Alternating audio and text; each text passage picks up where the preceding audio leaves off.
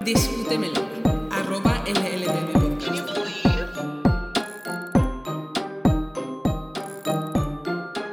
Tía, esto es como destino final, te vas a morir, cállate.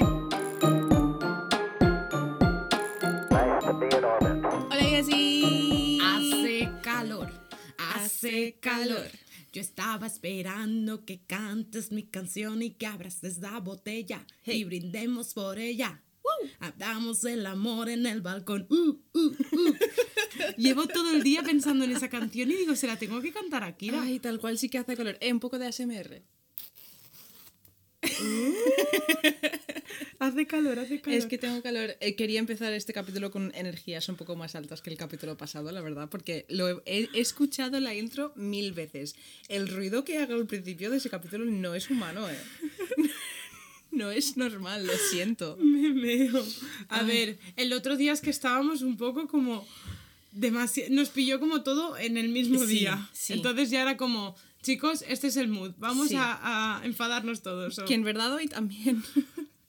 en verdad están siendo semanas intensas. O sea, En verdad, yo hace. mm, Bueno, ahora no porque hemos estado hablando un rato antes que era yo. Sí. Pero nada más llegar aquí, hacía 10 minutos que yo estaba en una tutoría con una niña en mi casa. ¿Sabes? O sea, imaginaos cómo vamos, pero no os dejamos sin capítulo. By the way, yo soy Jessica Hola Jessica, yo soy Kira. y juntas somos La ley de Murphy. o azúcar moreno. Tengo que buscar más parejitas por ahí. Hay que, hay que buscar, Eh, cada día te hago una comparación. Vale, somos Jesse y James del Pokémon, tú Vale. no lo habrás. Sí, sí, sí, más o menos. A ver, hace muchos años ya. Jesse, James. Que no tenía el pelito rosita. Sí, la- largo. sí, la como chica así tenía para el pelo atrás. Así rosa para largo y el otro lo tenía morado. Sí, ¿ves? Queer icons. Bueno, A ver, el capítulo de hoy, aquí hace calor, pero vamos a hablar de cosas muy frías. sí, porque está empezando a hacer calor y queremos hacer que os sintáis, pues eso, un poco refrescados y tal. Y eh, bueno, he de decir que el, el tema, lo que os voy a contar hoy, también es largo. No sé qué me pasa últimamente y encima lo he investigado en las últimas tres horas. Y yo tres horas esta mañana. No he tenido tiempo, ¿vale? Pero eh, quiero hacer una mención especial y darle las gracias a Tecnoalquimista. que Gracias. es la persona que nos sugirió este tema hace un mes o dos meses o así. eh, que es eh, la expedición perdida de Franklin al Ártico. Claro, tú me has mencionado esto antes. Sí. ¿Vale? Esta mañana, que había sido cuando a mí se me ha ocurrido mi idea. Sí. Que por eso vamos a hablar de frío hoy. Y por el nombre no me suena. Pero, ¿sabes qué me pasa? ¿No te pasa cuando te dicen un caso y te vienen como fotos a la cabeza? Sí, a ver, y tengo fotos en la cabeza. Vale. La cosa es que no sé si lo estoy confundiendo mm, con el paso de Alop porque hay Vale. nieve. Yo no tengo fotos que enseñarte porque tengo mucha información, pero sí que ah, mencionaremos algunas cosas que se subirán en Instagram. Pero básicamente voy a hablar de la expedición perdida de Franklin, que eh, bueno, también se, conocía, se conoce como la expedición del terror, o del terror en realidad, porque es, el nombre de uno de los barcos era el terror, no el terror, pero bueno, es una mejor expedición del terror, ¿no? Además, cuando lo vi, porque creo que Tecnoalquimista me escribió expedición del terror y dije, ¿qué es esto? Quiero esto, mamá.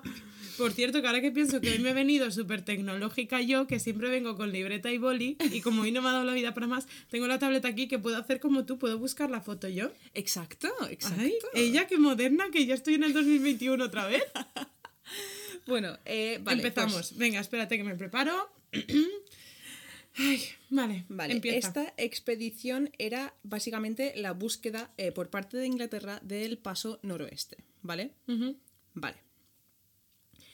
Esta expedición zarpó y esto me parece muy interesante, ¿vale? Es que me, eh, me flipó la cabeza esta mañana, ¿vale? El 19 de mayo de 1845. Mañana es el 19 de mayo. Hoy es Mañana 18, es su claro. centésimo septuagésimo sexto aniversario. Te has apuntado esa palabra para decirla porque te claro encanta. que sí. Claro que sí. Me encanta y lo he dicho todo bien. ¡Pum! Ahora, chúpate esa. Vale, eh, hay una serie en Amazon Prime que por esto igual os suena a algunos este caso, que se llama The Terror, que cuenta lo que ocurrió en el viaje, ¿vale? Y esta serie sí que hace justicia a muchos de los detalles de- del viaje, de todo lo que pasó, Vale. pero tiene algunas cosas de más que nunca ocurrieron, que suele pasar en las series. Y mm, pequeño spoiler, en la serie de The Terror hay como un monstruo en la nieve que parece un oso polar, pero no es un oso polar. ta- No, eso no pasó. El Yeti, este, ¿no? El monstruo no, de las nieves. No, no es un Yeti, es, es la, creo que Me la versión del Yeti, pero de los Inuit, de, de la Me población. de encanta ahí. Will. No es un Yeti, es otra clasificación. Quiero No, decir tenemos mamíferos, yetis. No, no, es cierto, si estamos hablando de una criatura mitológica, tiene su propia su Sí, sí, sí, sí, sí, pero que me ha encantado, no me lo esperaba como tan claro, rollo. Hombre, no, no, estás hablando aquí con una experta. Mentira. Lo que acabo de decir es mentira. Eh, pero sí que sé que el monstruo este de la serie está basado en un monstruo de nieve de los Inuit, que es el tribu Vale. de la zona, ¿vale? Bueno, pues voy a daros un poco de contexto histórico, ¿vale? Porque todavía no he hablado de cuándo pasa esto ni de por qué. Vale. Vale, pues Cuéntame cosas. a principios del siglo XIX, la mayoría de los océanos y de los mares y tal ya se habían más explorado del todo, no, pero los habían marcado en sus mapas, ¿no? Los habían car- carta- cartografiado. Es que, yo Sabía también, que- joder, sabía que me iba a trabar con esa palabra, tío. es que yo también tengo esa palabra, la he dicho varias veces esta mañana. Bueno, pues eh, se ve que quedaban algunos sitios por descubrir y atravesar en este momento. Entonces, uno de estos sitios más importantes era el Paso del Noroeste, que hoy en día es una ruta marítima que bordea Norde- Norteamérica por el norte, atravesando el Océano Ártico y conectando con el Atlántico y el Pacífico, ¿vale? ¿Vale? Esta Me ruta... teacher. Estoy. Esto ahí arriba, si estás viendo una mapa mundial en la cabeza, la- ahí arriba. Y hace... Y Jessica me ha visto, vosotros no. Una serpiente con un dedo, con el dedo índice, imaginaros así, Akira. Bueno, pues esta ruta pasa por una serie de estrechos muy estrechos, eh, localizados en el archipiélago ártico canadiense, ¿vale? Y en esta época, pues llevaban mucho tiempo ya, pasan, ya pensando que por ese paso, por el paso noroeste, se podría llegar mucho más rápido a Asia de lo que estaban haciéndolo ya. Vale. Pero también pensaban que era imposible atravesar los estrechos porque habían bloques de hielo gigantes, eh, se cambiaban, se, se- se congelaba todo, se descongelaba, cambiaba todo, en plan... Tiene sentido, quiero decir. Pero también hay que entender que los británicos en el momento, y también no en ese momento, estaban obsesionados con ser los primeros en descubrirlo todo. O sea, todo. Acordado, acordaos bien de este contexto porque yo os voy a contar lo de después. Quiero Vale. decirte 50 años después. Genial, vale, pues... Es que, eh, tía, me estás contando lo que he investigado esta mañana, rollo. Me más o menos lo de Gran Bretaña y todo. Sí, sí, sí, sí, tía. Bueno, pues se lanzan a esta misión imposible, ¿no? Dicen, nosotros, con nuestros huevos así de grandes y hinchados, podemos.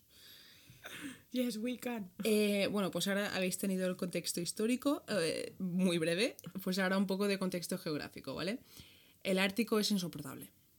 Insoportable. O sea, en invierno el sol no sale durante semanas, el suelo está tan duro que no se puede ni siquiera romper, en plan no puedes, no puedes hacer nada, no hay ningún tipo de vegetación, las temperaturas llegan a menos 40 grados centígrados, que hoy he aprendido que el único momento que el centígrado y el Fahrenheit se ponen de acuerdo es en el menos 40.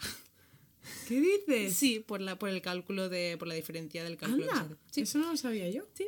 ¿Cuántas cosas? Dato interesante. Bueno, entonces por estas mismas cosas nunca se había podido hacer antes este viaje. En plan, nunca lo habían podido hacer y siempre habían fallado. fallado. A ver, me Perdón. parece de sentido común. Normal. Vale, pues. Debido a esto, los británicos cogen y preparan la expedición más grande que habrían hecho hasta el momento, ¿vale? O sea, se sacan la polla, vamos. En Pa' forma de barco. Para variar, Eh, sí, sí, sí. Y los barcos se llaman el HMS Erebus y el HMS Terror. Vale, Ahora, bienvenidos. Erebus significa oscuridad en griego. Chicos, los marineros no se supone que son súper supersticiosos. En plan, que os habéis ido a hacer una misión imposible en dos barcos que se llaman Oscuridad y Terror. Amigo, ¿por qué os ha salido mal? ¿Por qué será? O sea, no entiendo. No entiendo, pero bueno. Es como querer pasar por debajo de una escalera, que se te cruce un caballo, to- todo, todo, pero encima provocado, ¿sabes? En Exacto, plan, yo me exacto. tiro al gato, me paso yo, me pongo la escalera y paso Tal por cual. Pero bueno, la verdad es que estos barcos eh, estaban, mm, entre comillas, porque luego ya veremos, bien preparados, ¿vale? O sea, habían sido previamente barcos de bombardeo de guerra, militares, eh, eran súper resistentes y podían soportar un montón de peso, entonces se supone que esto aumentaría la probabilidad de éxito de la expedición porque podían romper el hielo, el hielo no rompería el barco tal. Pero se llama oscuridad y terror. o sea, good. Es Bien. que chicos, es que chicos, por favor. Bueno, vamos a la preparación de los barcos, ¿vale? Venga. Se les realizan como unas modificaciones específicas para poder compartir el, el hielo y se reforzaron pues por dentro, por fuera, en plan, hacen todo lo que pueden hacer para ref- reforzarlo de, la mejor manera posible.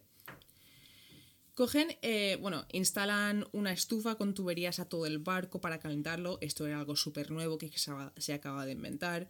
Eh, tenían motores de vapor que originalmente eran de tren, pero era que para que se pudiesen mover por el hielo para, en vez de solo contar con, con el viento.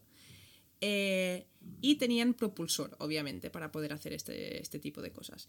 Entonces, eh, claro, tú me dirás, ¿y si se rompe? A ver, que es muy probable. Y si se rompe el propulsor en aguas congeladas, ¿tú qué haces? Pues chica, estamos hablando de Inglaterra. Del siglo XIX estaban inventando de todo. Estaban Ya, inventando de estaban todo. modo, modo a tope, ¿sabes? Acababan de inventar el primer traje de buceo que podías respirar debajo del agua y eh, soportar temperaturas y todo, ¿vale? Perfecto. Es que, es que de verdad. Vale. Es que la gente cuando piensa hace cosas. Pues eh, un problema grande que se había tenido con expediciones hasta la época era, eh, bueno, expediciones largas, así de largas, es que no sabían cómo almacenar la comida durante tanto tiempo, porque se ponía malo, o sea, Claro. era, era muy difícil. Bueno, pues como he dicho antes, te habrás dado cuenta de que estamos en el mundo de la innovación y de los inventos y de tal, y en este momento sale La nevera. No, no, Cari, no. en el siglo XIX no. Pero sí que inventan la... eh, bueno, no inventan la comida, pero inventan la lata de la comida, o sea, la comida enlatada. Vale. Bien. Sí. Y como todos sabemos, la comida enlatada dura años. O sea, hostia, yo tendré, no sé, garbanzos de a saber cuándo, o trozos de piña, ¿sabes? Piña, Piña, es que puedes meter de todo, de todo. atún. Ah, Tía, aquí hay pan enlatado. Existe. Sí, sí, sí. ¿Qué dices? sí, te lo juro. Vale. Yo Eh, flipando. Venga, vamos a hacer un pedido. Bueno, pues esto era ideal, obviamente, para un viaje así de largo. Así que la mayoría de comida que llevaban encima era enlatada. Y llevaban comida como para durar tres años. Vale. Un cojón de tiempo, ¿vale? Y luego también, como sabían que iban a estar mucho tiempo por ahí, eh, se preocuparon bastante por el bienestar general de los tripulantes, ¿vale? A nivel físico, en el sentido de pedían características específicas No, o algo así. no, me refiero a eh, nivel mental. En plan, a ver, tú vas a un sitio que es todo blanco, no ves nada, no hay nada de vida, puede estar oscuro como no sé cuántas semanas seguidas y estás con un montón de tíos que no saben qué hacer tampoco, te vuelves loco, tienes que mantener la mente activa. Entonces, No, pero que me parece de puta madre. tenían decir. una biblioteca de más de 2.000 libros en el barco, eh, tenían disfraces para poder hacer teatros a bordo, incluso jugaban a deportes entre sí, varios tipos de juegos, y era muy importante para mantener la cordura. Porque los- la- las condiciones del Ártico, tía, son infernales. O sea, no podemos llegar a imaginarnos estar en esa situación y con el frío que hace. Buah, es que es, es locurote, ¿eh? Hmm. Hoy que he estado mirando fotos así, flipas. Tal cual. ¿Y a quién eligen para liderar la expedición? A verás. Al capitán Sir John Franklin, ¿vale?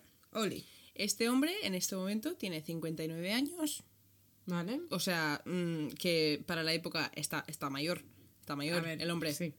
O sea, Ahora no, pero siglo XIX. mm, tal cual. Un Vale, poquito. eh, pues Franklin ya había intentado encontrar el paso noroeste dos veces y había fallado.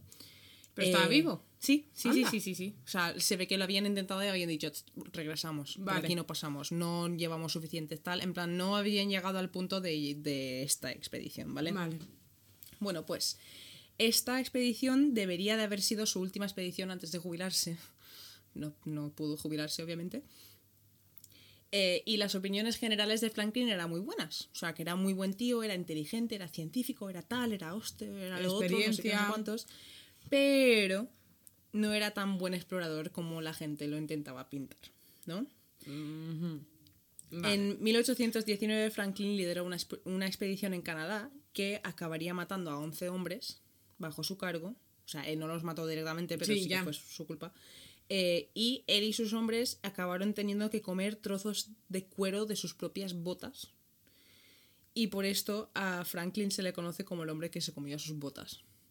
¿Qué dices? Sí, y hay una frase en inglés que no sé exactamente cómo es, pero básicamente es en plan, si alguien te dice de hacer una locura, le dices, antes me comería las botas. Y viene de esto. Anda. No he escuchado nunca la frase, pero me parece como súper random. Sí, sí. ¿Vale? Eh, y bueno, era un hombre que actuaba muy rápido, sin pensar, y este viaje, esta expedición que iba a hacer, estaba liderando a 128 hombres.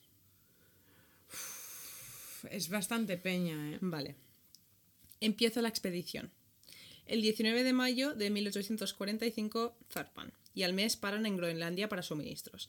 En este momento, cinco hombres que estaban enfermos eh, se bajan y los mandan a casa, ¿vale? Y también mandan un montón de cartas de, de los- de la tripulación y todos estaban de súper buen humor diciendo lo vamos a conseguir, esta vez Todo sí, motivados, todo motivados, tope". súper motivados, Sí, tal. sí, sí. Vale. Eh, cuando se van de Groenlandia, aquí ya empieza esto en serio, ¿vale? Venga. piensa que para estos hombres, igual Franklin no, porque ya había estado, sitios como el Ártico eran alienígenas, tía. Ni en fotos. Ni, ni- n- imagina ver algo que no has visto nunca. ¿Sabes lo que te quiero? Es que es. Imagina ir a un sitio que tiene un paisaje que no has visto nunca. Y un frío que no has sentido nunca. Pero sí creo que nos pasaría a nosotras si tenemos documentales. Exacto. Tenemos el Google Earth. Exacto. plan, Pues imagina a ellos que no tenían nada. Uy, me acaba de dar un escalofrío y todo, ¿eh? Es que no que sé si has visto el tweet que he puesto antes de venir. En plan que investigando esto me ha entrado un miedo y yo no voy a estar nunca en esta situación, pero bueno. Vale. Eh, vale, claro, aparte del frío, aparte de cómo era el terreno, se producían distorsiones solares que hacía que, que parecían que había más soles en el cielo, que pasa bastante ahí. Habrían visto la aurora borealis, tía, en plan flipándola en colores, nunca mejor dicho. Eh, o sea, un. Pensaría, nos están drogando, Es teacher. que, vale. Y también resulta que tenían un problema bastante grave, y es que debido a su cercanía al Polo Norte, sus brújulas se volvían locas porque el Polo Norte está en constante movimiento, y si estás tan cerca, pues lo va a seguir, obviamente. Entonces los navegadores tenían que estar calculando y corrigiendo al norte verdadero todo el rato, que hemos hablado un poco de esto en el capítulo de los pirámides. Las pirámides. Siempre digo los. Mal, Kira, mal. Vale. Eh, vale, en julio de 1845, dos barcos balleneros vieron entrar al Erebus y al Terror a la bahía del Baffin, y esto fue la última vez que fueron vistos por hombres blancos, he de añadir. Vale. Porque la mayoría, la mayoría de relatos de este cuento no, pero la manera que tiene de progresar esta historia está como bañada de racismo. y como ya veremos. ¿Cómo? O sea, Sí, ya Vale, más vale. adelante, más adelante. va- vale, porque no entiendo ahora mismo la, o sea, no entiendo la conexión. Lo entenderás. Es ¿Y que, a también? ver, estoy, habla- habla- hablaremos de los Inuit. Tía, y también te digo una cosa, así antes de continuar. Una cosa es que yo pueda decir, he visto a alguien en Mercadona. Sí. Hay gente, sí, Sí. puedes fijarte en alguien. Pero qué coincidencia que alguien los haya visto en algún momento en el mar. Tal cual. Sí, sí, sí, sí. Quiero sí. decir, es que me parece como buscar Pues- una aguja en un pajar. Pues, pues espérate. Ah, vale, venga. Vale. Me agarro a la silla, espérate. En este momento, eh, a partir de ahora pasan un año entero sin comunicación, ¿vale? Pero nadie sospecha nada porque era normal, era de esperar de un viaje así y además se, se sabía ya, básicamente estaban ya, habían aceptado que iban a pasar un invierno ahí fuera porque el agua se congela muy rápido y el, el barco se queda ahí y tienes que esperarte. Entonces ellos iban preparados para estar un invierno ahí parados. en Por si acaso. Sí. y como no llegaron noticias dijeron, pues eso es lo que ha pasado, tal, vale. Eh, por eso iban con tres años de comida. Vale. Joder, es que son tres años. eh. Pasa otro año. Llega 1847, llega enero y la gente empieza a preocuparse un poco, ¿vale? Hombre, La mujer de Franklin, ¿vale? Sabía que a partir de ese momento, en el 47, que en un año se quedarían sin comida. Y habían pasado dos años, ¿vale? Y dijo, "Mm, chicos, tenemos que preocuparnos un poco, ¿no?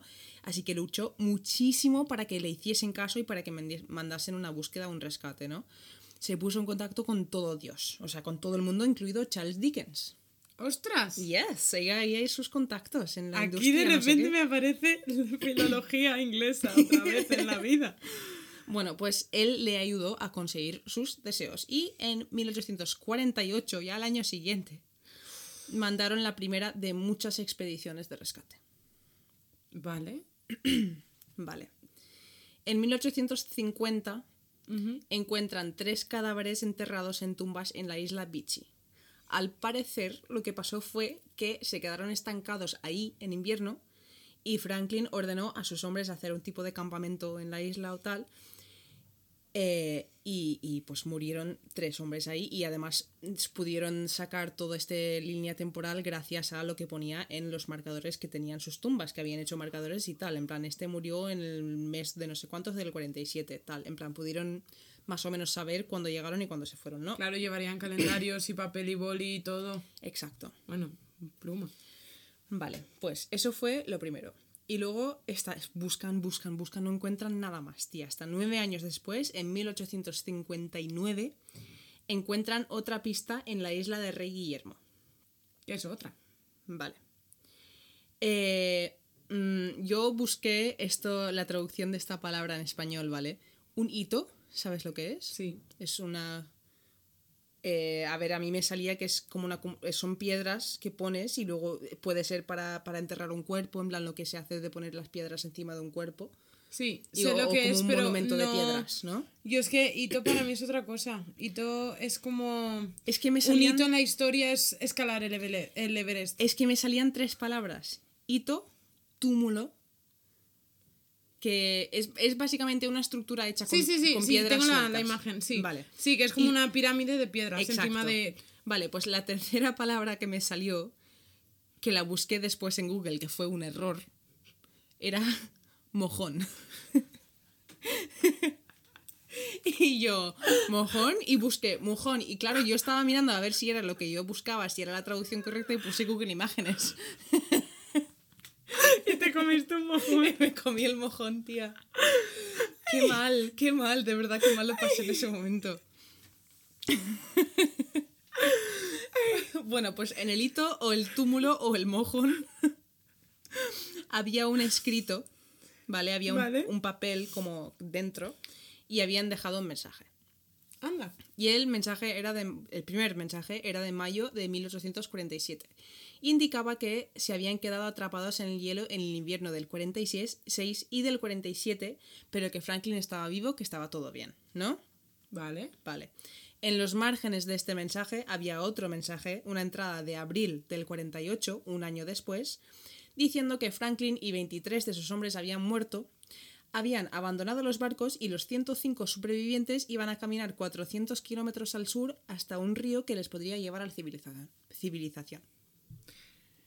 Bueno, he de decir que al menos esta peña escribe mensajes más claros, rollo, no taman shoot, quiero decirte. al menos es comprensible. Tal cual. Si no lo habéis escuchado, id a, id a bichear por ahí. Vale, pues lo que había ocurrido aquí es que después de quedarse atrapados la primera vez donde antes se habían encontrado los cadáveres, se fueron hacia el sur, cerca de la isla del Rey Guillermo, donde pensaban encontrar una entrada al paso noroeste, ¿vale? Vale. Pero en este momento no sabía que la isla del Rey Guillermo era una isla. Se pensaba que era una parte de, de lo que es Canadá, de lo que es ahora Canadá o del, del Ártico, en plan, no sabía que podían darle la vuelta. Eh, entonces fueron, en vez de ir por el este, que hubiesen ido muy bien, hubiesen tardado un poco más, pero hubiesen ido muy bien, fueron por eh, el oeste, que es el sitio más peligroso por donde puedes pasar de toda la expedición, ¿vale? Vale. Aquí se quedaron atrapados otra vez, que es donde encontraron el mensaje este. Intentaron de todo para romper el hielo. O sea, hasta utilizar explosivos. eh, no funcionaba nada, nada. Y pasaron ahí dos inviernos más hasta abandonar a los barcos. Vale. Lo siento, chicos, hoy tengo la garganta. Pues oye, no quiere colaborar. No te preocupes, mi tripa tampoco. Bueno, ¿cómo cojones pasó todo esto, vale? O sea, A ver, yo estoy flipándola. O sea, me estoy, me estoy montando una historieta en mi cabeza. A ver, ha- hay que, hay que analizarlo desde el principio, desde antes del principio. O sea, hay que ver los errores que se cometieron incluso antes de zarpar. ¿Cómo qué? Hay cosas. Cuéntame Co- cosas. pa- pasan qué cosas, tía.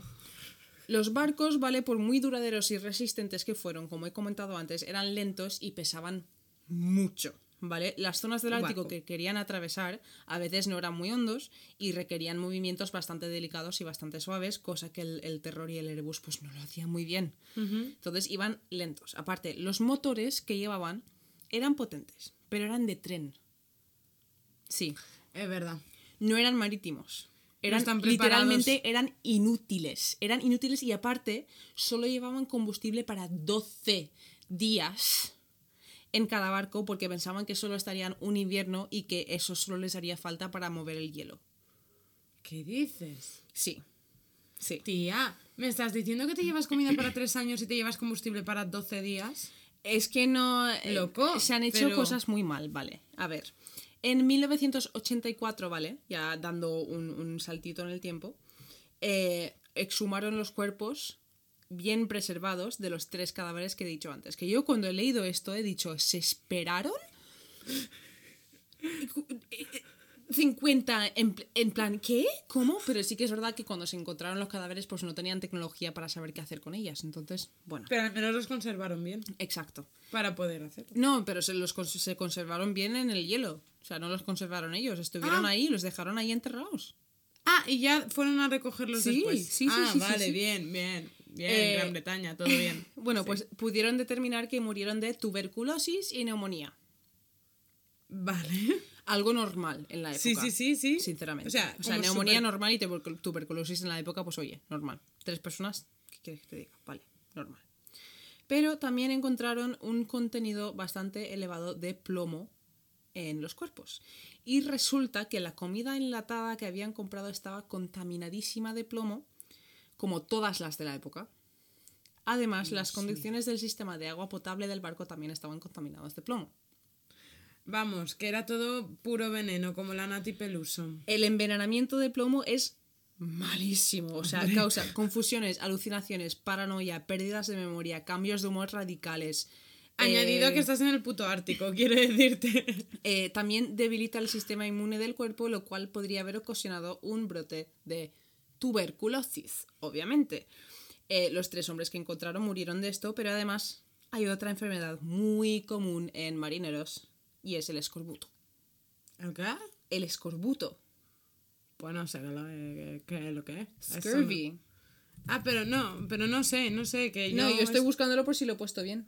Sí, es, vale, es una. Mira, así tengo Vale, la sí, porque no tengo ni idea.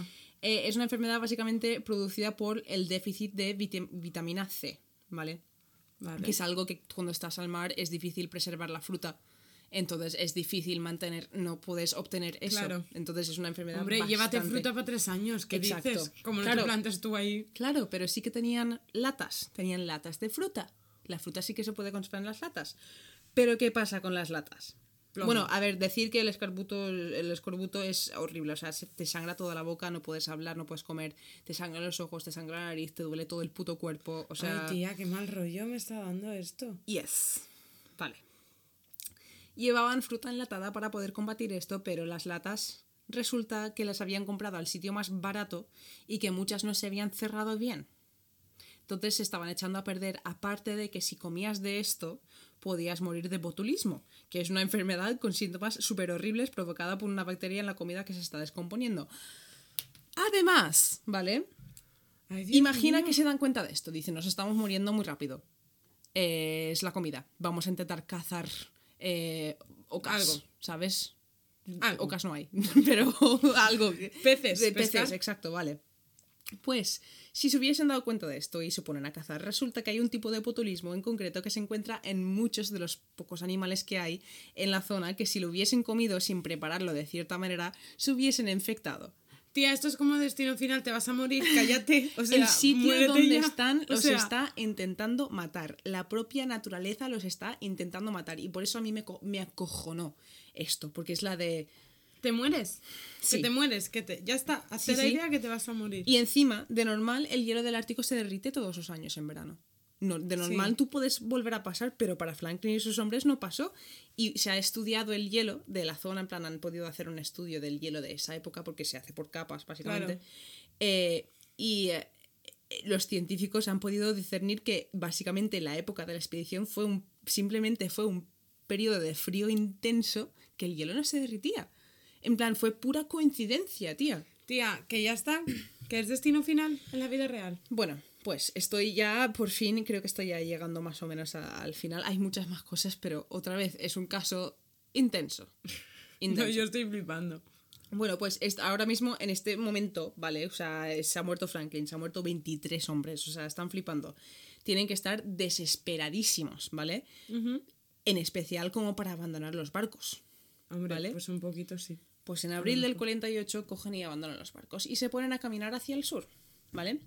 Ponen sus suministros en, en barcos pequeños que tenían que empujaban y estiraban con cuerdas. Se piensa que pesaban al menos 3.000 kilos, al menos. Tías.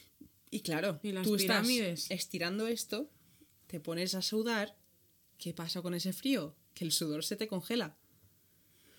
Eh, además, si estaban todos enfermos de mil cosas distintas, que si botulismo, que si eh, Neumonía, eh, neumonía, que tuberculosis, si tuberculosis, tuberculosis. que si envenenamiento de plomo. No, y aparte, o sea, yo, o sea, sin querer, cuando piensas una isla, te imaginas una isla del Caribe. Es que es una isla de allá.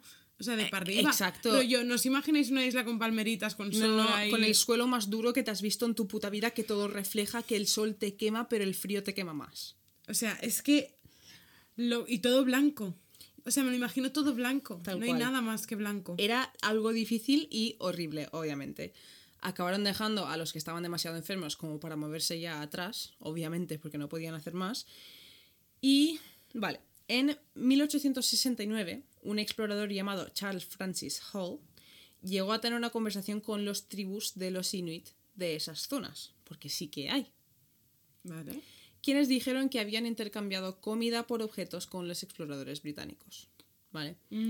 Eh, pero que tenían poca comida para darles y no pudieron ayudar mucho, ¿vale?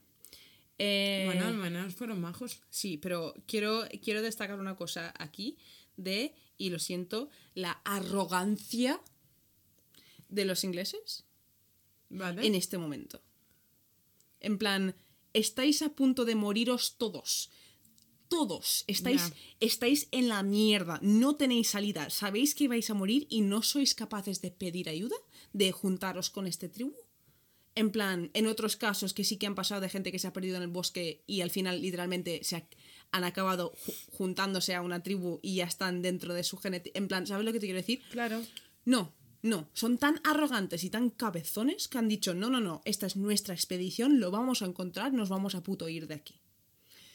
Es Mm. que seguían en- enzarzados en que se iban a ir. Eh, me flipa, me flipa, o sea, yo soy yo y me hubiese quedado. Y a mí, yo en mi cabeza quiero pensar que alguno se quedaría, en plan, que alguno sobreviviría con ellos. No lo sé. No, tía, pero lo que estaba pensando yo en que majos es. mm, No se los han cargado.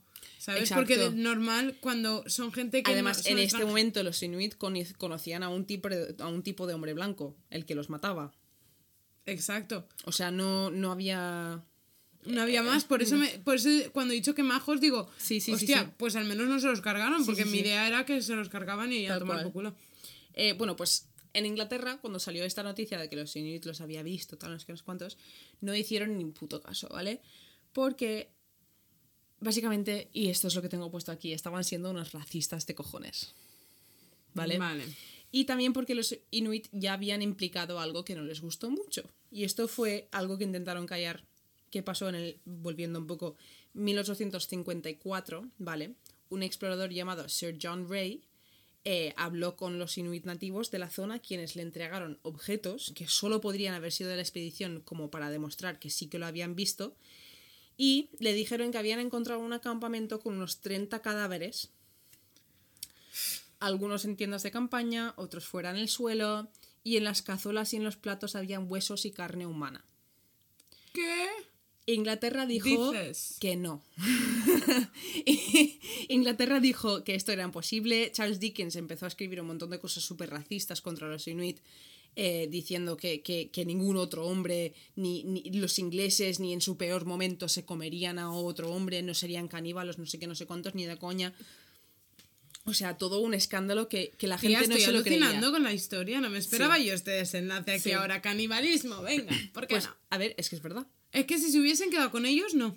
Casi 140 años después, en 1993, eso rimado, encontraron el campamento y pudieron verificar que sí, se comieron unos a otros para sobrevivir. De hecho, encontraron los huesos cocinados de una manera muy específica diseñado para sacar la, la médula. Sabían lo que estaban haciendo y que- querían nutrición.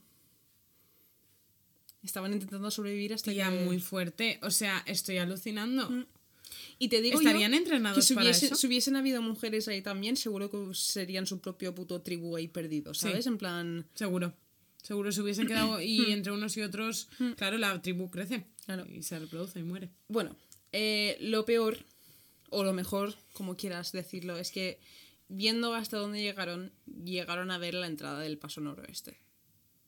O sea que realmente sí que lo encontraron y gracias a las búsquedas que se hicieron para encontrarlos, se pudo encontrar el paso noroeste. Bueno, Que ¿a yo qué no, precio? Es que yo no sé, exacto, hay gente que dice la opinión es en plan de, eso es algo bueno, en plan, cons- por lo menos consiguieron algo y yo no lo veo así, yo lo veo como lo más irónico del mundo, yo soy una de esas personas, me estoy muriendo y veo la cosa a la que he venido a descubrir y a que mi nombre vaya en, le- en los libros de la historia por haberlo descubierto. Mi nombre ahora va a estar en los libros de la historia por cagarme encima muriéndome, en plan, y por comerme a mi hermano. ¿Sabes lo que te quiero decir? Es que no, no creo que sea algo bueno. A ver, ya, pero a la vez nos centramos en la idea. La idea de la expedición era Sí, esa. tal cual. ¿Sabes? Pero, Bueno. tío, Y aquí lo último, en el 2014 encontraron al Erebus y en Ah. el 2016 encontraron al terror. vale. Y el terror lo encontraron en la valla del terror que ya se llamaba así. En plan, que no le pusieron ese nombre por haberlo encontrado. Tía, destino final. O sea, destino final de mi- del siglo XIX. Y eh, dato también importante, nunca se encontró el cuerpo de Franklin. Nunca, jamás. Y investigadores inuits que han estudiado las tradiciones orales de su pueblo y han comparado leyendas e historias que han ido pasando de generación en generación, dicen que el cadáver de John Franklin sigue en la isla del rey Guillermo y que los inuit vieron cómo enterraban, cómo le enterraban en una especie de tumba, perdón, en una especie de tumba bajo tierra y lo cubrieron con piedra. Y esto es interesante porque en la cultura de los inuit utilizan lo que te he dicho antes, hito, túmulo, mojón, como quieras llamarlo, eh, utilizan eso, eso y, y los cuerpos siempre están por encima de la tierra, porque claro, ahí es difícil Cavar. grabar. Entonces era algo que se quedó en la historia, en plan, es un dato, dato extraño que se queda en las leyendas, entonces se piensa que hay algún monumento perdido por ahí de piedra que indica el- la tumba de Franklin.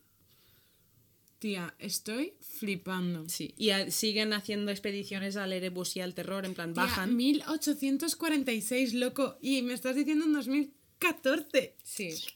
Y es que siguen haciéndolo, bajan, no sé si este año lo habrán hecho, pero el año pasado, en el 2019, esto no lo tengo apuntado, pero lo vi en, un vídeo cortito, eh, están haciendo expediciones bajo del agua, porque obviamente se hundieron los barcos, eh, y todavía no han podido entrar a todas las salas, no han encontrado todos esos cadáveres, en plan Franklin podría estar ahí perfectamente también, y han podido encontrar artefactos, han podido, de las cosas que han encontrado de, de- de ropa y cosas así, han podido como eh, clasificar las amistades entre la gente del barco y todo eso, en plan, sí, y la, en la serie del terror de Prime Estoy flipando.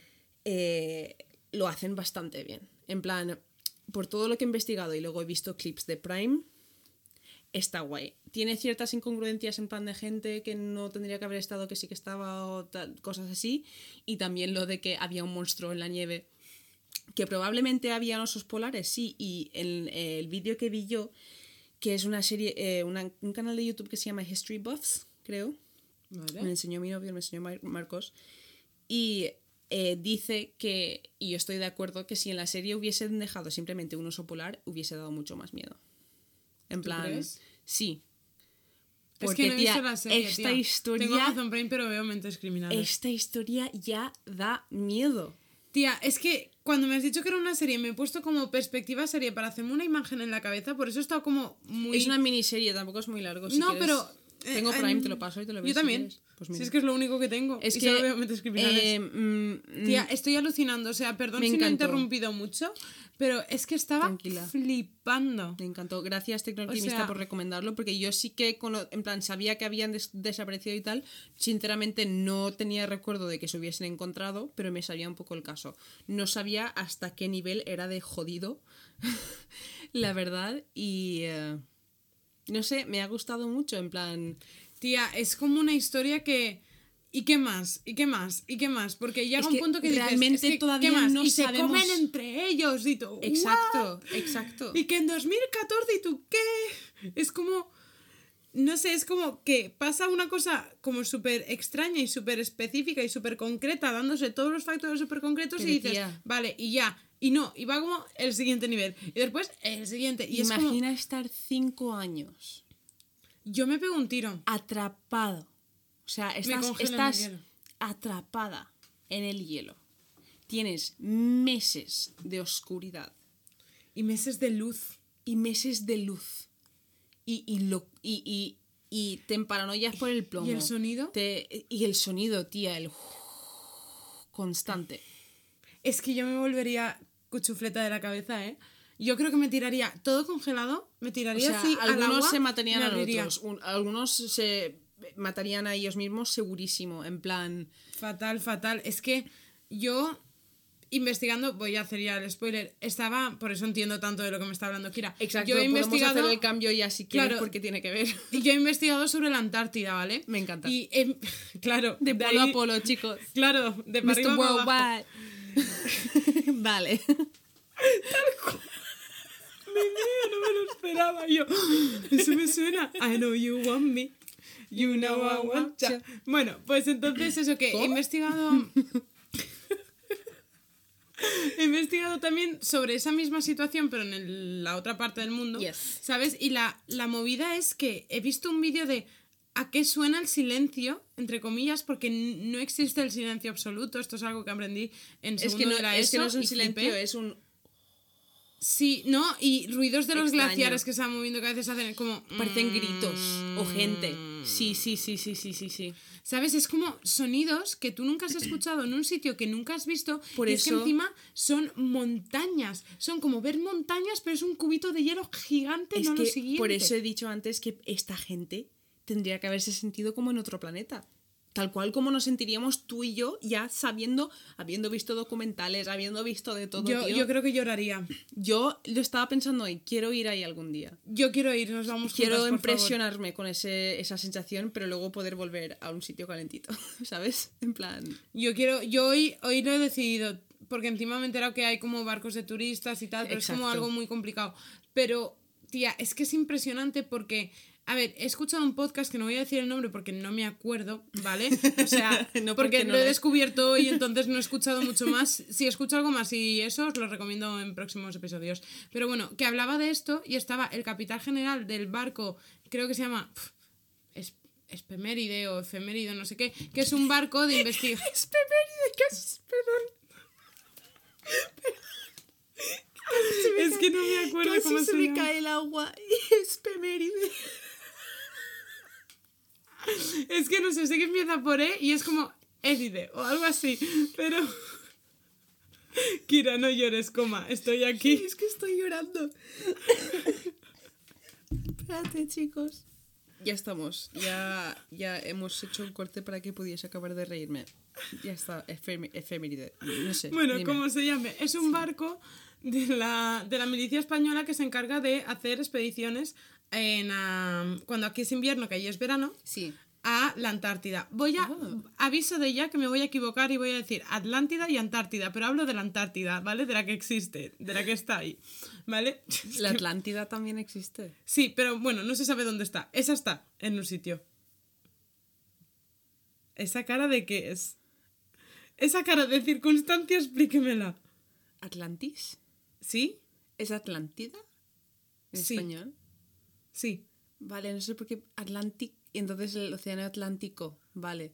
¡Hala! Pues me acabas de salvar a mí de decir alguna burrada también, porque yo pensaba que Atlántida era el, el- el océano Atlántico. Atlántida es, si tú lo buscas te sale pues eso, Es las Atlantis, movidas, claro. Vale, sí, sí, eso sí que sé lo que es, pero me estaba rayando, digo, ¿cómo que no existe el Atlántico? En plan, Claro, yo me estás mirando con esa cara y digo, ¡ay, que han encontrado a algo! ver, chicos, no sabemos nada de mares, ¿vale? Eso O ya sea, queda claro. no, nosotras aquí transmitimos información, ¿sabes? Ay. Para más, buscad en sitios que sepan más que nosotras.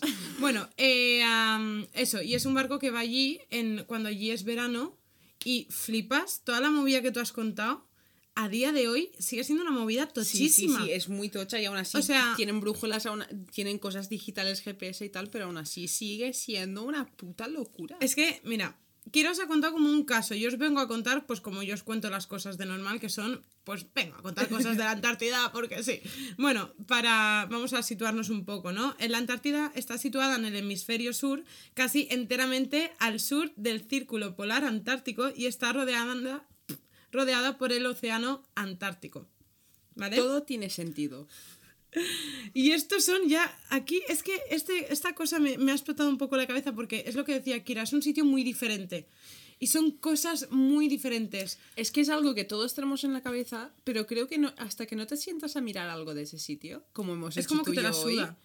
es como que no te entra, no te entra realmente a la cabeza lo que, lo que tenemos en nuestro planeta tan alienígena, lo que digo, tan Sí, extraño. es surrealista porque ahí donde veis que es un cacho de piedra, ¿vale? Es el cuarto continente más grande del mundo. Exa- es enorme. En verano tiene 14 millones de kilómetros cuadrados. Vale, en invierno. 18. Buah. Vale, pero espérate que te voy a comparar con cosas, que a ti te gustan las comparaciones, ¿vale? Compárame con cosas. Vale. En comparación a Oceanía, es casi dos veces Oceanía. Dios. Es más grande que India y Canadá juntos. Joder. Y es como una, en verano, es como una Europa y media o media África y en invierno es como casi toda África. Est- eh, no estoy contestando porque estoy flipando y también me he puesto, mi cerebro ha hecho Claro, una cosa. empezar a hacer puzzles. Y aparte de empezar a hacer puzzles, también me, me he puesto a pensar en la, la cantidad de tierra no pisada. En plan, la cantidad de sitios que el ser humano literalmente nunca ha visto. Chicos, Y islas chicos, que habrán por ahí chicos, perdidas, que nos habrán tropezado Chicos, por ahí. chicos, el Yeti existe. Tiene que estar ahí. Tiene que estar ahí. Tiene que estar Sí, ahí, sí, tío. sí, o sea, mm, mm, Hay que ir a buscarlo. discútemelo. Arroba LLDM Podcast. Discúteme lo que te contesto. Bueno, eh, obviamente alrededor del 98% de la Antla- Antártida está cubierta de hielo. Eh, el hielo como de grosor Sí. tiene 1,9 kilómetros, ¿vale? Y 4,7 en su punto más profundo. Estoy flipando. Yo, es una locura, ¿Eso ¿eh? es de mi casa Jativa? Perdón, es que es justo 4,7 kilómetros. De hecho, como tú has dicho, gran parte del territorio sigue virgen e inexplorado, ya que es el lugar más extremo y frío del planeta. Es que tal cual, o sea, que lo entiendo, ¿eh? no estoy juzgando a nadie por no haberlo explorado, que yo tampoco lo haría. Por eso nunca ha sido conquistado por los seres humanos. De hecho, con este tema hay cosas que me han parecido como bien mundo, lo hemos hecho bien. Nunca, pero tú, eh, per- perdón, perdón, necesitaba comentarte una cosa que escuché que no era relevante a mi historia, pero se ve que Rusia, ¿vale? Es que Rusia. en, en- en el Ártico, ¿vale? En el, en plan, porque el, el- realmente ese trozo es de Canadá, en plan, toda esa parte del archipiélago ártico es de Canadá, de Canadá.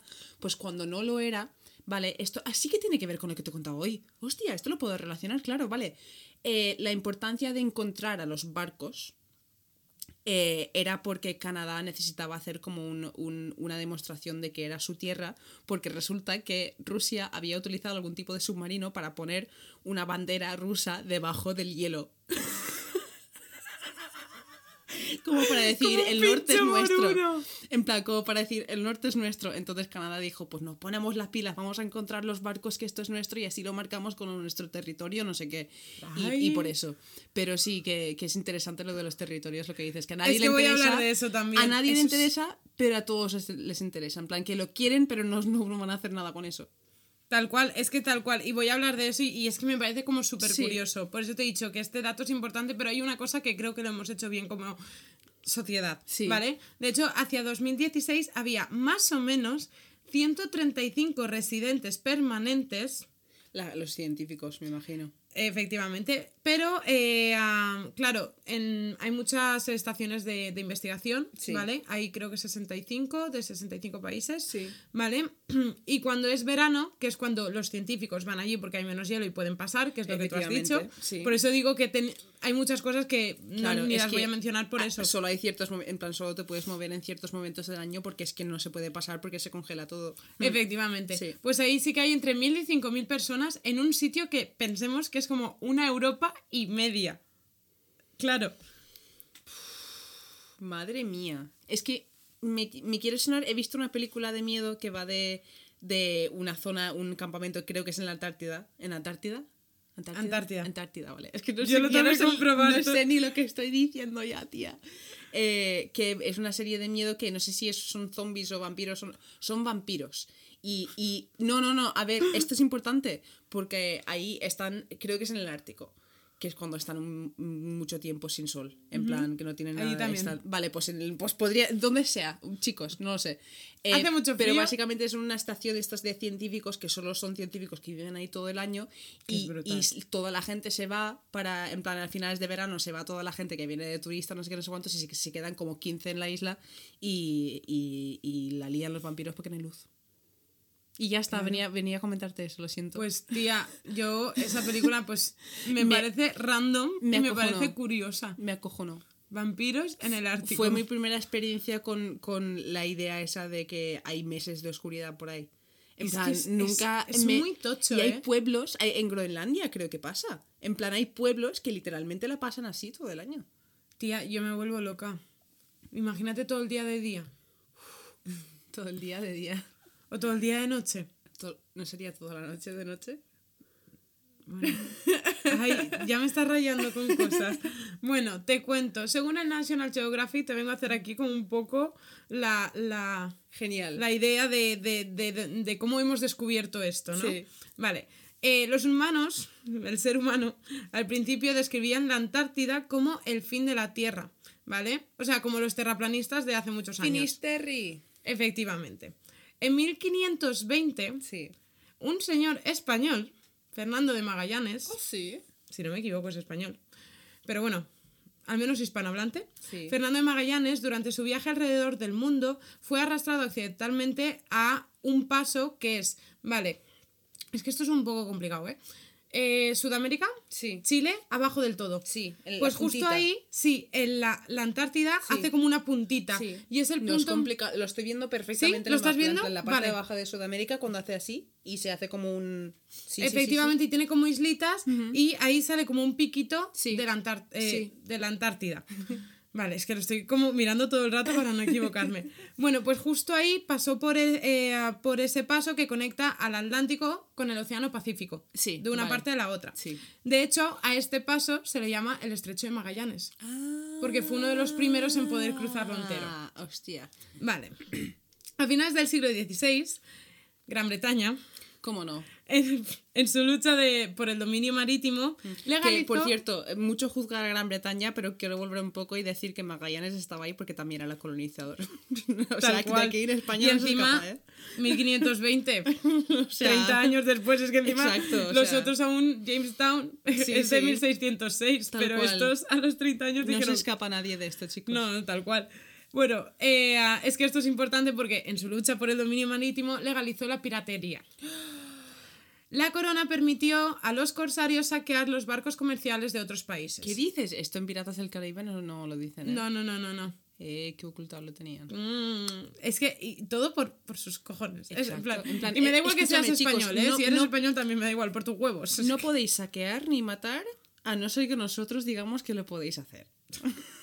¿Vale? ¿Os ha quedado claro?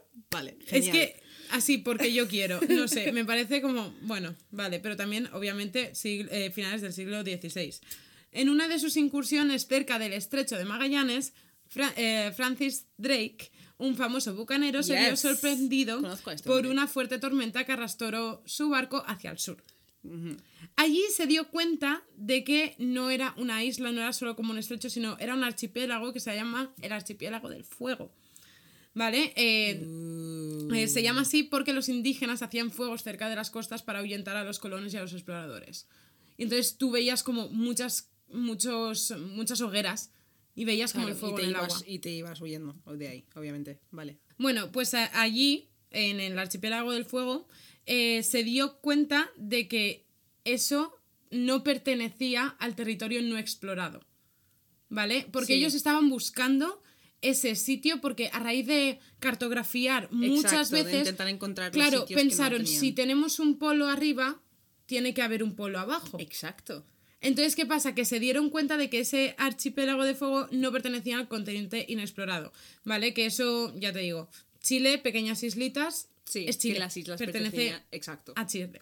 ¿Qué pasa? Que muchos marineros que estaban acostumbrados a diferentes climas iban allí acojonados. O sea, pasando por el estrecho de Drake, porque está el, de, el estrecho de de Magallanes y el de Drake, ¿vale? Porque son como diferentes, porque es un archipiélago, Sí. es que no es una parte solo. La causa de, de todo esto, de este miedo, es que la corriente circumpolar antártica que pasa por ahí, eh, debido a todas estas corrientes, se forman tormentas y huracanes que son extremadamente potentes, rollo muy heavy. A ver, normal. Muy sí. heavy. A ver, es que en el mar se es donde se forman los las tormentas peores de, de todo. Olas de 15 metros Madre mía. y vientos de 30 metros por segundo. ¿30 metros por segundo, hija mía? ¿Cómo? ¿Qué? Si no lo he apuntado mal, sí, sí, sí, sí. Porque lo he tirado para atrás y estaba en español, quiero decirte. ¿Cuántos kilómetros por hora son eso? Quiero preguntando 30 metros por segundo. ¿Metros? Eh, por Un, segundo. dos, tres. 30 metros por segundo no sé cuánto será. No será mucho tampoco, ¿o sí? 108 kilómetros por hora. Pues, tocho. Bastante. Y esto, hablando de hitos, esto Sí. por eso sé lo que es un hito, porque me he cerciorado con mi padre, porque digo, yo lo conozco como esto. Eh, el hito de pasar por ahí era como hacer el Everest. Era algo que Vale, no lo hacía todo, sí. todo el mundo, ¿vale? Estas aguas se consideran un cementerio porque registrados solo de exploradores hay mil barcos y diez mil marineros ahí. Y después si hablamos de la Segunda Guerra Mundial y todo eso, porque no me voy a meter en esos jardines. Estoy O sea- flipando. Sí, sí, sí. De hecho, uno de los primeros en conseguir atravesarlo todo, todo el estrecho de Drake, dijo que lo, lo que vio era una muralla de hielo. O sea, una muralla de hielo. Vale, para que te hagas una idea. Claro, en aquel entonces sería bastante más, habría bastante más hielo que ahora. No, y, te, y, te, y a día de hoy es que, vale, tú piensa que el, el efeméride este, aunque no se llame así, el barco este de, de la, mili- de la milicia española, mide como un piso, eh, como una finca de ocho pisos. Vale, como está un piso más, que tiene Vale. siete. ¿Vale? Vale. La media es el continente más alto del mundo, porque la media de, de su altitud son Sí. 2.000 metros. 2.000 metros por, por encima del mar. en Sí. plan- O sea, sus puntos más altos, o sea, la media, la media, la media de altura son 2.000 metros. Escuchadme, chicos, no, te- no es un continente, tenemos en plan... Es que es, es que, es que es que es que es- no, no, no. es que estoy teniendo un momento ahora mismo, en plan, me lo estoy imaginando en mi cabeza y estoy imaginando, en plan, lo típico de que... Y es un continente porque hay tierra, lo que pasa es que está congelada. Ah, claro, es que me estoy imaginando, ¿vale? La, la Tierra, como la ves tú en tu cabeza, en plan una bola, ¿vale? Pero en vez de una bola, en la parte de arriba tiene algo saliendo. En plan, saliéndose y en la parte de abajo también, en plan, que me parecen como dos botones que si alguien grande coge y hace zas, no sé qué va a pasar, ¿sabes? Pero so- tenemos dos botones, no son, no son continentes, Tía, son es, botones. es, es muy heavy, ¿eh? Es, eh, literalmente pesa mucho, me imagino. Tía, es que vas a flipar, vas a fliparla. Vale, mucha gente se confundía, ¿vale? Hubo una gran confusión en ese momento porque muchos pensaron que Nueva Zelanda, Nueva Guinea, Tasmania y no sé qué más que no he apuntado pertenecían al continente del sur, el inexplorado. ¿vale? ¿Tasmania? ¿Por qué? Porque sí, no sé. Me- Vale. Eso decía National Sí. Geographic. Vale. Vale. Yo me fío de ellos. De ellos. Claro, porque esta peña Que a mí de me esto. hicieron una prueba de ADN. National Geographic te hizo Sí. una prueba de ADN. Antes de que existiese toda esta mierda de... de, Comprueba tu de- ADN, sí. Exacto. Ahora yo tenía creo que 14 o 15 años, entonces ahora 10 o 11 años. Hacían pruebas Yo- de ADN en National Geographic. Hacían una cosa en plan que todavía no hacía nadie, que básicamente te mandaban una cosa para que tú te lo metieses en la boca, se lo mandabas a ellos y te decían de qué parte de la Tierra venía tu línea genética. Y yo estuve mareándola a mi madre, que niña más friki, tío. estuve mareándola a mi madre y no, un iPhone no, ¿sabes? Un móvil Yo no. quiero saber de dónde vengo, mamá. Y estuve mareándolo un montón de tiempo y para mi cumpleaños me lo compró, pero mira que no me sirvió absolutamente de nada porque me dijo, vienes de África. Hijo mío, todos. En plan, se, sa- se- ¿sabes lo que te quiero decir? En Sí. plan, no me dijo absolutamente nada. Los que tenemos hoy en día te dicen, te pueden decir que si tienes un hermano por ahí, que si tienes tendencias a, a ser atlet- atleta o no, en plan, los, los, las Sí, son, mo- son movidas súper... y me la quiero hacer. Pues la- a mi madre le costó... Nos la hacemos un día y lo leemos sí. aquí. Sí, pues le costó 200 euros a mi madre en su día. El de hoy en día cuesta 70 pavos. Tía. Que es que todos los días lo miro y todos los días estoy a punto de comprarlo. Em, te lo juro. Espérate a que cobre el finiquito. Bueno, eh, no sé a qué ha venido esto, lo siento. ¿A qué ha venido? No sé, yo he dicho Tasmania y, y ya lo siguiente es la prueba de ADN. No sé, ahora mismo... National Geographic. Muy bien. Sí. Joder, puto National Geographic. Qué movidas más randoms nos trae. Bueno, son, son casi las 10 de la noche, chicos, para poneros un poco en contexto. Claro, o sea, lo siento. Ya aquí mi cerebro ya está eh, quedándose sin batería, pero bueno. Eh, de hecho, cuando se de- hasta que se descubrió Australia, Sí. aún seguían pensando que, pues eso, eh, Nueva Zelanda, Nueva Guinea, Tasmania y todo eso eran parte del continente de abajo. Sí. Claro, porque ellos no tenían satélites para calcular cómo de grande era el globo. Oh, Claro. Y movidas así, Exacto. ¿sabes? Entonces Sí, no sabían sí, hasta qué punto llegaba. Entiendo. Aquí aparece, ah, bueno, aquí llega que a finales del siglo XVIII, con la excusa de una expedición científica astronómica, Gran Bretaña envió a un señor que se llamaba James Cook James a buscar Cook. el continente. Muy famoso. ¿Sí? Este lo conozco, sí, sí, sí, sí, sí, sí, sí. Bueno, pues tampoco tengo mucha cosa de él, pero bueno, se dio, se dio la vuelta al mundo, pero debido a los glaciares no se pudo aproximar más. Supongo que sería por la época del año que llegó, pero claro, imagínate una muralla, loco, es, Es que, que- es una muralla. Es que Juego de Tronos, ¿quién? o sea, En tal plan, cual. ¿hola? Llega 1820 y los rusos. Llega la expedición rusa de Fabian Bellinghausen y Mijaín Lazarev. ¿Vale? Estos dos lograron atravesar la plataforma de hielo y llegar a la costa del verdadero continente del sur. ¿Cómo y no? aquí, Obviamente es que tienen que ser los rusos, escúchame, los británicos. Sí, en Inglaterra puede hacer frío. Pero los rusos, es que no sé, los veo con más huevos. huevos de hacer algo así. Pero huevos por tozudez, porque son súper cabuts, como se dice en valenciano, como súper cabezones y dicen, me muero aquí, ¿sabes? O sea, no sé, y aparte también están mucho más Rusia, el acostumbrados hielo en- te derrite a ti. En plan, plan- también en, en Rusia están acostumbrados a temperaturas también que quieras o no.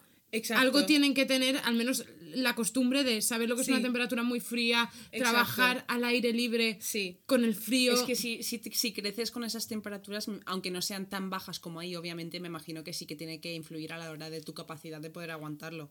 De hecho, lo que mencionaste antes de entiendo por qué muchos no lo han colonizado, porque, hola, es. Pues es tal cual, muchos pensaron en explotar el territorio Sí. y colonizarlo, Y- y lo pero cuando llegaron dijeron, dijeron, es que es hielo, loco. Eh, bueno, si queremos montar alguna fiesta y necesitamos hielo para las cubatas, Sí, ya pero, sabemos dónde venir. Pero para poco más, tía, ponte Es que minifalda. ¿sabes? Es que, escúchame, que Rusia cogió y puso una puta bandera debajo de- del, del- del hielo en la- el Ártico, en plan, para decir, esto es nuestro, pero en realidad nos la sopla. En plan, bah. Es nuestro, pero que nadie lo sepa, ¿sabes? En plan, ahí abajo, ya cuando alguien se asome, se enterará. Bueno, Oh. ahora. no sé si eso se escuchará, pero es la policía. Ay, que vienen a por nosotros, arréstenme. Bueno, me está moviendo la coleta también. Lo siento, a estas horas ya no puedo más. No, tío. Bueno, ahora aquí ya acabo con la historia, ¿vale? Sí. Así ya te he puesto un poco en contexto. Ahora vengo con movidas muy random, ¿vale? En general. Bueno, lo que eh, ya te he comentado, 18 millones de kilómetros cuadrados en invierno. Pesa tanto que lo que hace es que el hielo se llega a hundir casi medio kilómetro bajo la presión en invierno. Vale. O sea, sí. es que, no sé, es que es una movida muy tocha. Y es lo que te he eh, dicho. eh, todas estas cosas contribuyen al nivel de mar, a, a- lo que es el cambio climático que se está sufriendo con el que si sube, baja, tal, no sé qué, no sé cuánto. Efectivamente. Que va a ir subiendo porque se está derritiendo. Efectivamente, de hecho, el capitán del barco este que, que he dicho antes dice que no se nota a corto plazo, pero en los últimos 40 años el verano dura 40 días más. Ha crecido un día por año, Ah, ¿sabes? Cosa que a lo mejor de normal serían cada 5 años un día o Es algo que así. me imagino que igual si las per- primeras personas en verlo lo viesen hoy en día, dirían, ¿qué habéis hecho? En plan, porque me imagino que antes estaría blanquísimo, súper guapo, súper no sé qué, y ahora mm, he visto fotos, en plan, que sí, que en los documentales se ve muy bonito, pero he visto de fotos de asquerosos de cómo está de sucia el, el- todo, en plan, se está cayendo todo a pedazos. Ya, y la putada es, que llega todo ahí. Mm. Bueno, voy a continuar. Es que es Estela lo que se viene. Eh, hay investigadores allí, ¿vale? Que son eh, los geólogos. Aquí he puesto algo como muy mal, ¿vale? Los geólogos actuales que han descubierto que las placas tectónicas. Vale, esto es una movida. Vale. Vale, ¿tú te acuerdas en algún momento de este podcast que yo te conté una cosa de la Pangea que habían descubierto en Canadá? Un Sí. trozo de cratón, que el cratón es el trozo que se desprende. Sí, que cambió básicamente toda la manera de ver el, el Pangea, de cómo se había deshecho y, y los continentes que habían. Claro, pues esa es la diferencia que tiene el Ártico con la. Antártida. Que Vale. esto sí que es un cacho de piedra de la Pangea. Vale. El Ártico, si no me equivoco, es hielo. Sí. No hay tierra como tal. Sí. Vale. Pues los investigadores, los geólogos actuales han descubierto que las placas tectónicas en el, sustu- en el subsuelo tienen una estructura similar a las de la frontera India, Brasil, África y Australia. Es como que encaja ahí. Vale. ¿Vale? La Antártida se, se estima que comenzó a separarse del continente de Gon- Gondwana, que Gondwana es como que la Pangea se divide en tres. Sí. Pues Gondwana es el de abajo, ¿vale? Eh, que formaba parte de la Pangea hace 150 millones de años. Es que son números como muy grandes todo. Y adoptó su forma actual hace 70 millones de años. Es que yo flipo, en plan, no, yo no entiendo cómo con estas cosas tan flipantes y tan interesantes y tan bonitos de conocer y de saber, la gente puede seguir pensando que la Tierra se hizo hace 4.000 años o 5.000 años o 2.000 años o lo que dice la o sea, gente. lleva ¿Sabes? tela de tiempo. O sea, he alucinado con los periodos de tiempo que tiene la Tierra.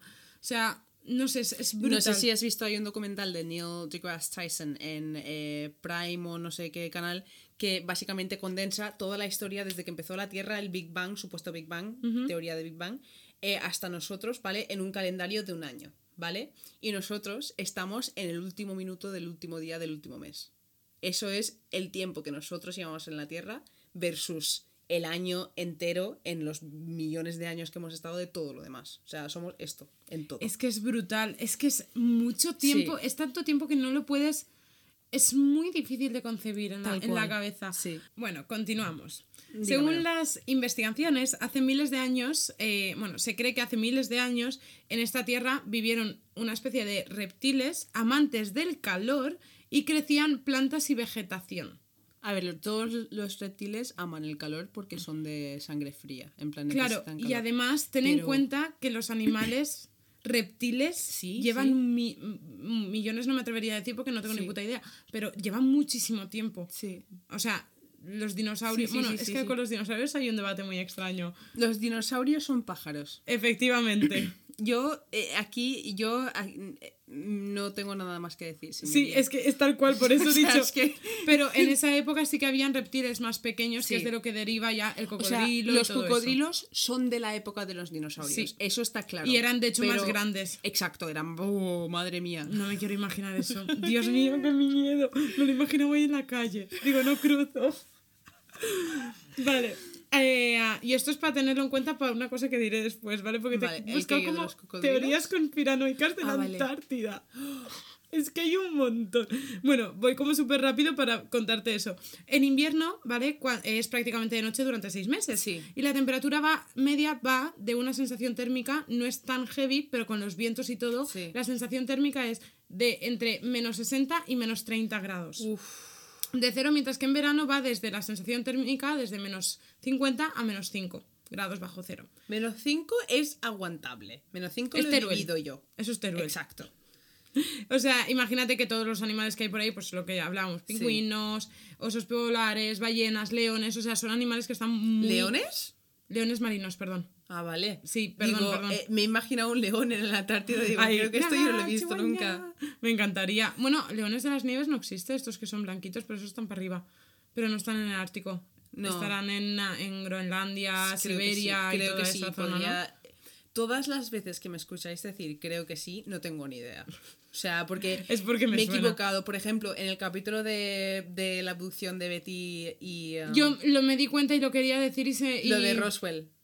Sí, efectivamente. busqué. Roswell pasó en el 68 o algo así. Sí, sí, sí, lo busqué. Y, y dijimos que fue antes y no Lo fue busqué y se me olvidó decirlo. Yo igual me pasó. Lo busqué a propósito. Escuchando el capítulo, lo busqué mientras lo decías. Te lo Tal juro. cual. Y, y no sé por qué, te lo juro que me sonaba así.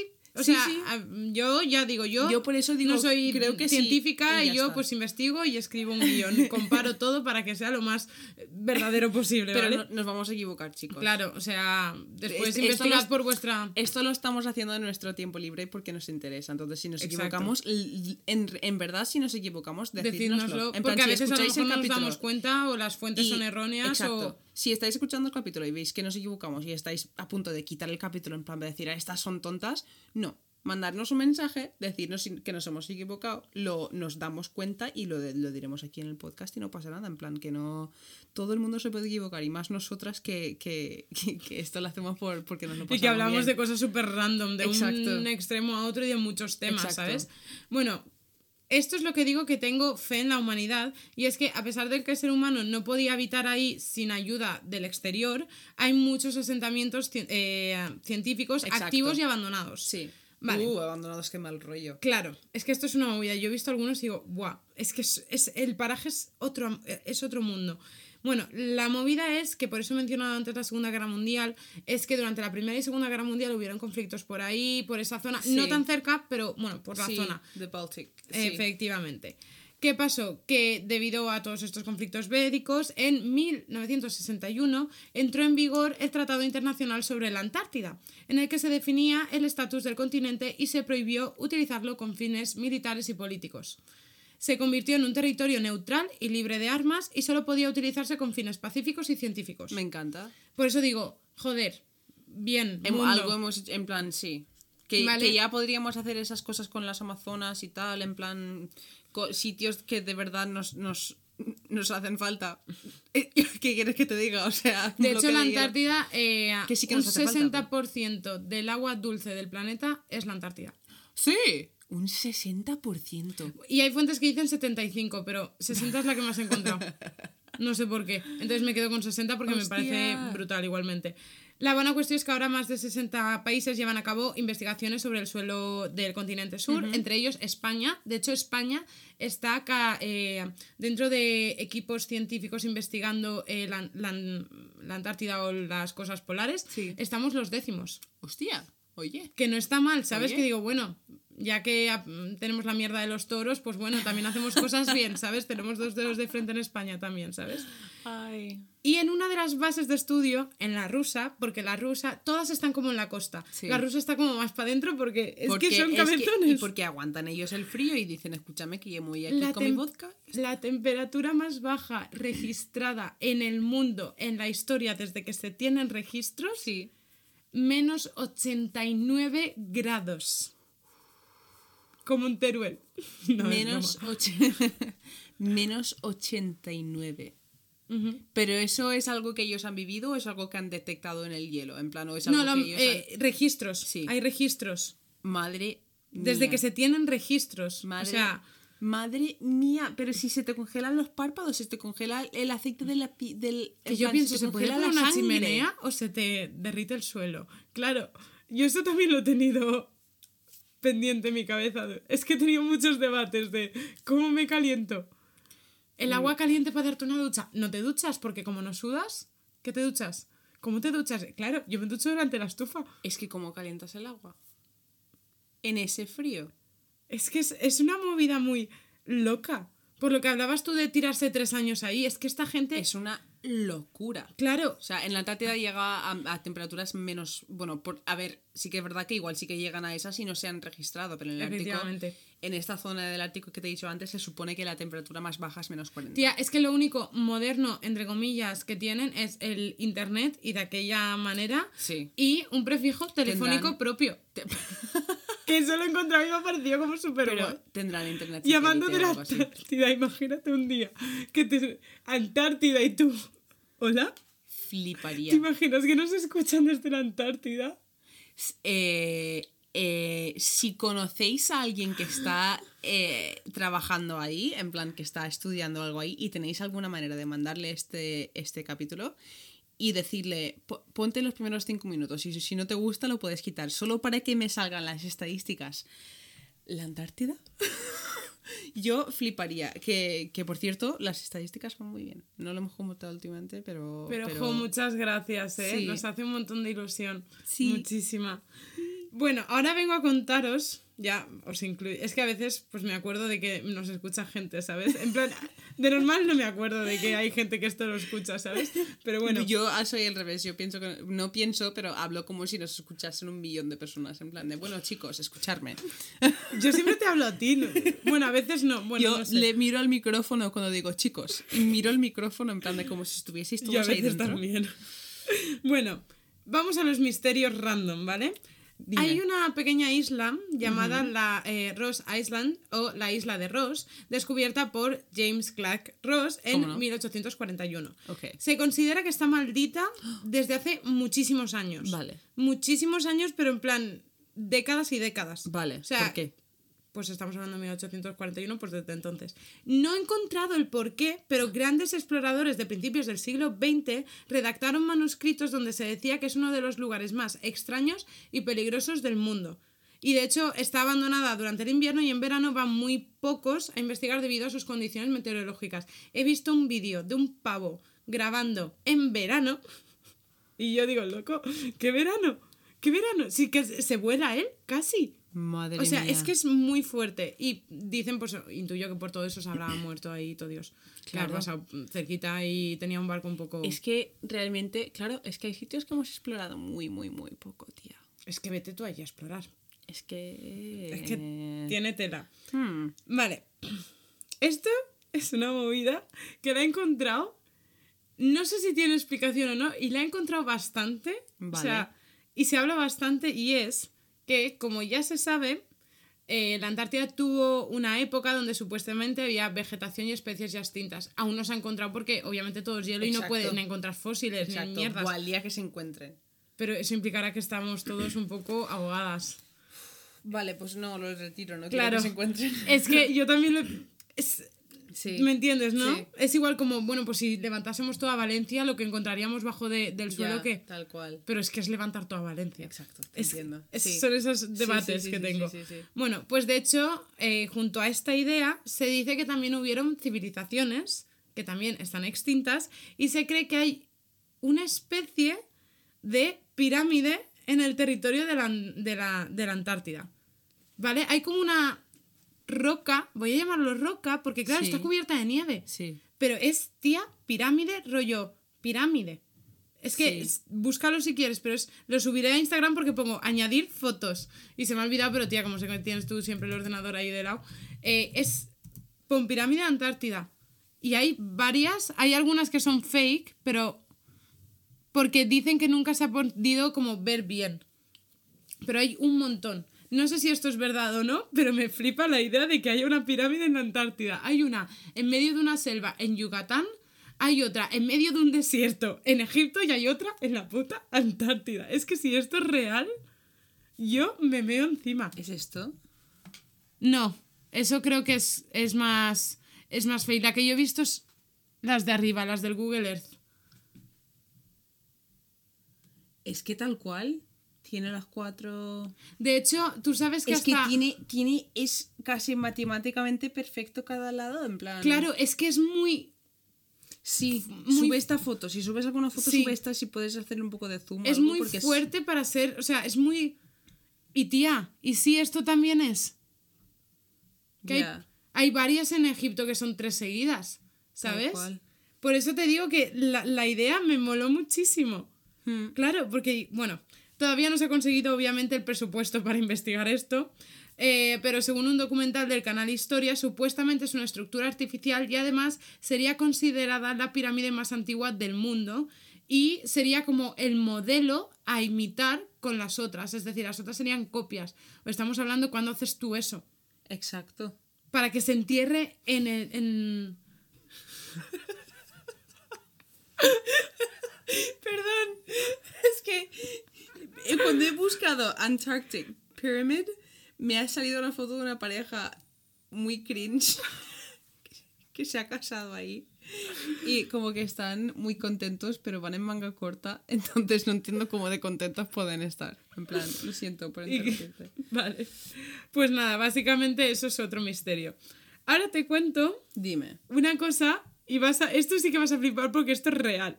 dime, Y lo vas a buscar y vas a ponerte a llorar porque esto impresiona muchísimo. Dime. Vale. En 1911... me he emocionado. Es que vas a flipar. En 1911, Thomas Gris Taylor descubrió algo que casi, eh, no sé si en, palabra- en palabras suyas, pero yo creo que casi le dan parraque. En la Antártida. Vale. Él lo bautizó como las cataratas de sangre. ¿Qué? Búscalo tal cual, cataratas de sangre, eh, ¿Cataratas de Antártida. Sí, y es, esto también lo voy a subir porque es impresionante. Impresiona mucho. O sea, yo lo vi y es brutal. Es brutal, pero muy fuerte. ¿Qué es eso? Es real, es que esto es real. Tía, ¿qué es eso? A que parece que se hayan cargado muchos animales muy grandes ahí, dinosaurios o algo. Parece que me haya tenido el pelo de rojo y me esté duchando. Tía, pero imagínate que eso a lo mejor parecen 5 metros, pero son 20 o 100. Imagina que tú eres una persona en el 1911 y ves esto y dices, el demonio, No, el- la gente incluso ahí yo creo que empezó a pensar aliens o algo de eso, yo me creo. está porque... dando un mal rollo, es que parece Y estos, sangre. y estos, es que encima ¿Qué te es? Lo que se sabe al respecto es que hay óxido de hierro en la zona que Vale, provoca que el el hielo tenga un tono eh, rojo sangre, pero es que es rojo sangre. Sí. Y cuando se seca rojo sangre seca. Hay gente que llega a decir Eso es- que huele a sangre, yo creo que es sugestión. Pero eso puede o ser del óxido que es muy fuerte el el, olor. La sangre tiene mucho hierro, ¿no? En plan, También. Es que Entonces- es- igual sí que tiene una composición, oye, pues similar que le dé ese olor. Efectivamente. De hecho, según National Geographic, las cataratas tienen este tono rojizo debido a la acumulación de óxido de hierro de las aguas del propio glaciar, ya que al mezclarse con el oxígeno de la atmósfera origina el color de la sangre. Este caso es único en el mundo. La razón de este fenómeno es lo que he explicado, añadido a que en este lugar se encuentra un lago salado de 5 millones de años bajo del hielo. Tipo lo que estamos buscando en Marte, pero en la Antártida. De hecho, random fact, tú sabes que en 2019 ya se sabían muchas cosas de Marte, que tenía... eh, Sí. Vale, pues hasta 2019 no había un mapa. O sea, la Antártida no se podía ver de Google Maps. Ah, ¿no? No lo sabía, ahora se puede ver. Sí. Qué guay. De hecho, así salen las imágenes de la pirámide y todo eso. Qué guay. O sea, eso es muy fuerte. Entonces, eso, aquí el agua, bajo a tanta profundidad, puede permanecer líquida dentro de los glaciares gracias a la fusión entre hielo y sal que produce un calor constante que permite que no se congele. Vale, vale. Los científicos mencionan que cuando el agua de este lago queda en la superficie, un proceso que toma alrededor de 1,5 millones de años, el agua salada se oxida al entrar en contacto con el aire.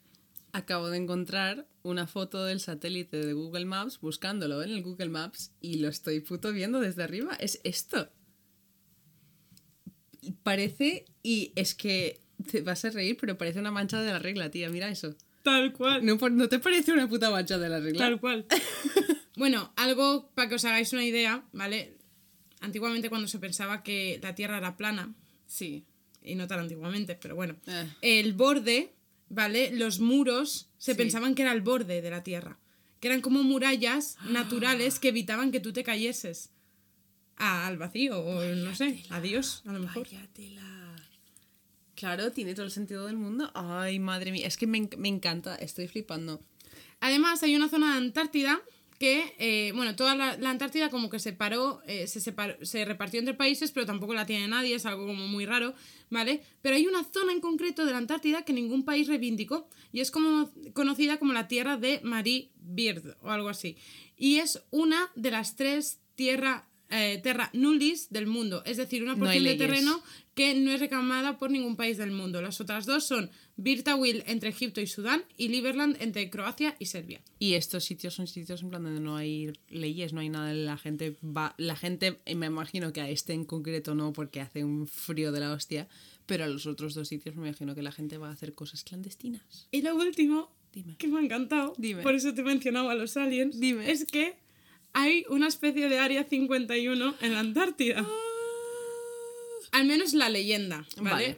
Pero bueno, me ha hecho gracia. Se llama el Área 122. No hay mucha información al respecto, y es verdad, no hay mucha información al respecto, al menos en castellano. Oh, chicos, hoy no me ha dado tiempo a mirar cosas en inglés, lo siento. Probablemente encuentres tú cosas. No hay mucha información al respecto, pero se dice que es un laboratorio secreto. Bueno, lo pongo entre comillas, ¿vale? Para los que no me estáis viendo, es decir, todos. es que es verdad, nadie me está viendo salvo tú. Se compara con el Área 51 debido a su gran inversión gubernamental, su secretismo, su uso como misterioso laboratorio científico y la custodia de militares las 24 horas del día. O según esto dice. La base se llama Laboratorio Arrival Hate, eh.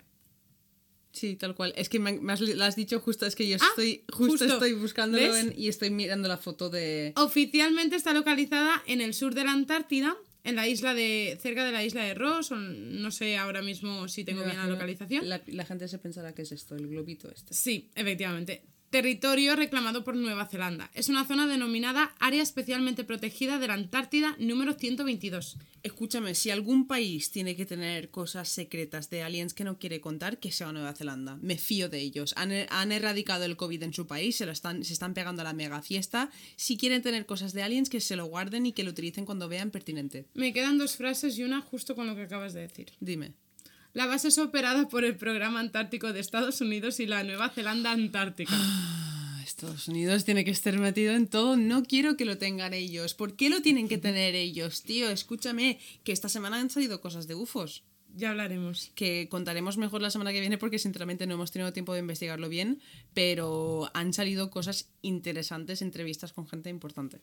Y nada, y lo último es que la investigación está enfocada en la meteorología, principalmente en el estudio de la capa de ozono y la aurora austral. Y siento la chapa que os he dado, pero es que habían tantas Es cosas. muy interesante, Quería tía. mencionar lo de las cataratas de sangre porque me ha parecido una locura. Lo del área 51 está aquí en medio de la nada.